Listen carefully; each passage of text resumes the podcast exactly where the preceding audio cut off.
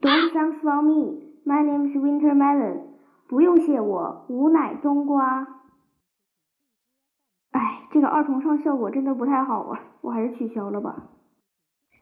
小猫的话，新年刚过，我和虎皮猫就带着小猫们离开了翠湖公园，来到万亩山那一望无垠的樱桃沟，来到马小跳的爷爷奶奶家。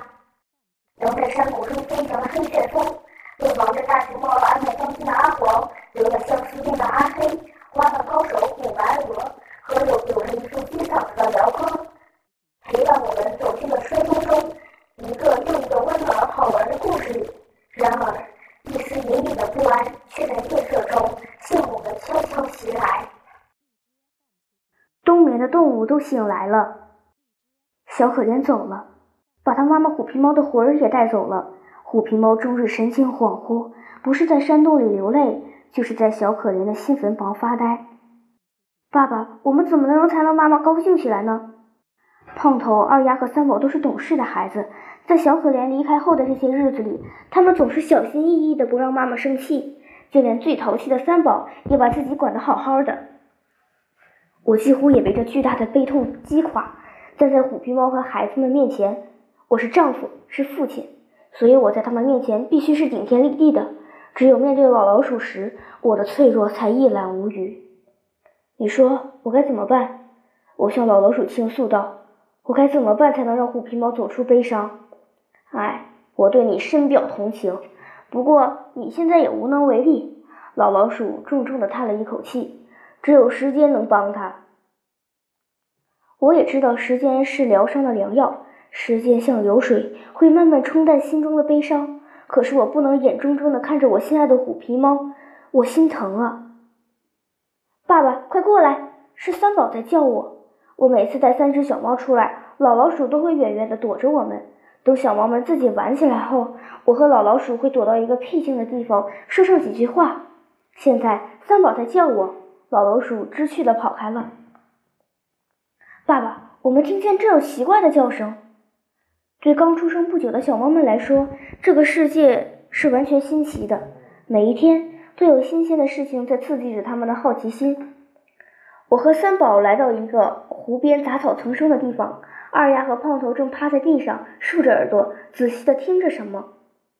隐隐约约的，我听见了呱呱的叫声。我告诉小猫们，这是青蛙的叫声。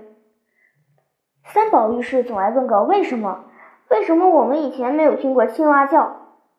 整个冬天，青蛙都在睡觉。今年是个特殊的日子，是二十四节气里的惊蛰，所有冬眠的动物都会在今天醒来。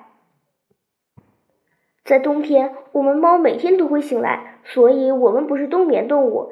青蛙在冬天老是睡觉，只有等惊蛰这一天，它们才会醒来。所以青蛙是冬眠动物，我说的对吧，爸爸？这就是三宝，思维极其活跃，接受新知识坏，还能举一反三，我必须夸夸他。三宝真爱动脑筋。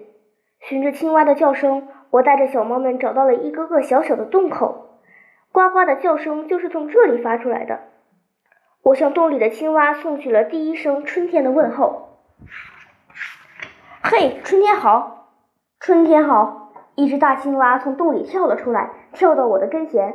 冬眠之前，我见过你，你是一只会笑的猫，但我还没见过这几只小猫。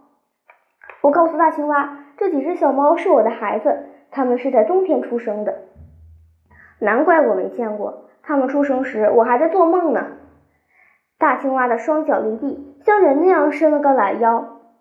每年在惊蛰这一天，我们青蛙都会有一个聚会，我得赶紧去了。大青蛙蹦蹦跳跳的去赴约了。三宝又有问题问我：“爸爸，除了青蛙，还有什么动物要冬眠？”还有乌龟。一说起乌龟，我就有一种神秘感，我必须马上回到山洞。我带着几只小猫回到山洞。虎皮猫不在洞里，我朝山洞上方一望，果然，虎皮猫还在小可怜的坟边。爸爸，爸爸，小猫们又在叫我了。这里怎么会有一块大石头？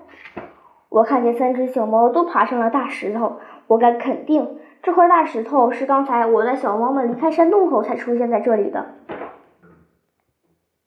山洞里的光线很暗，我走进那块大石头，就听见了一个低沉而熟悉的声音：“小猫，久违了。”哎，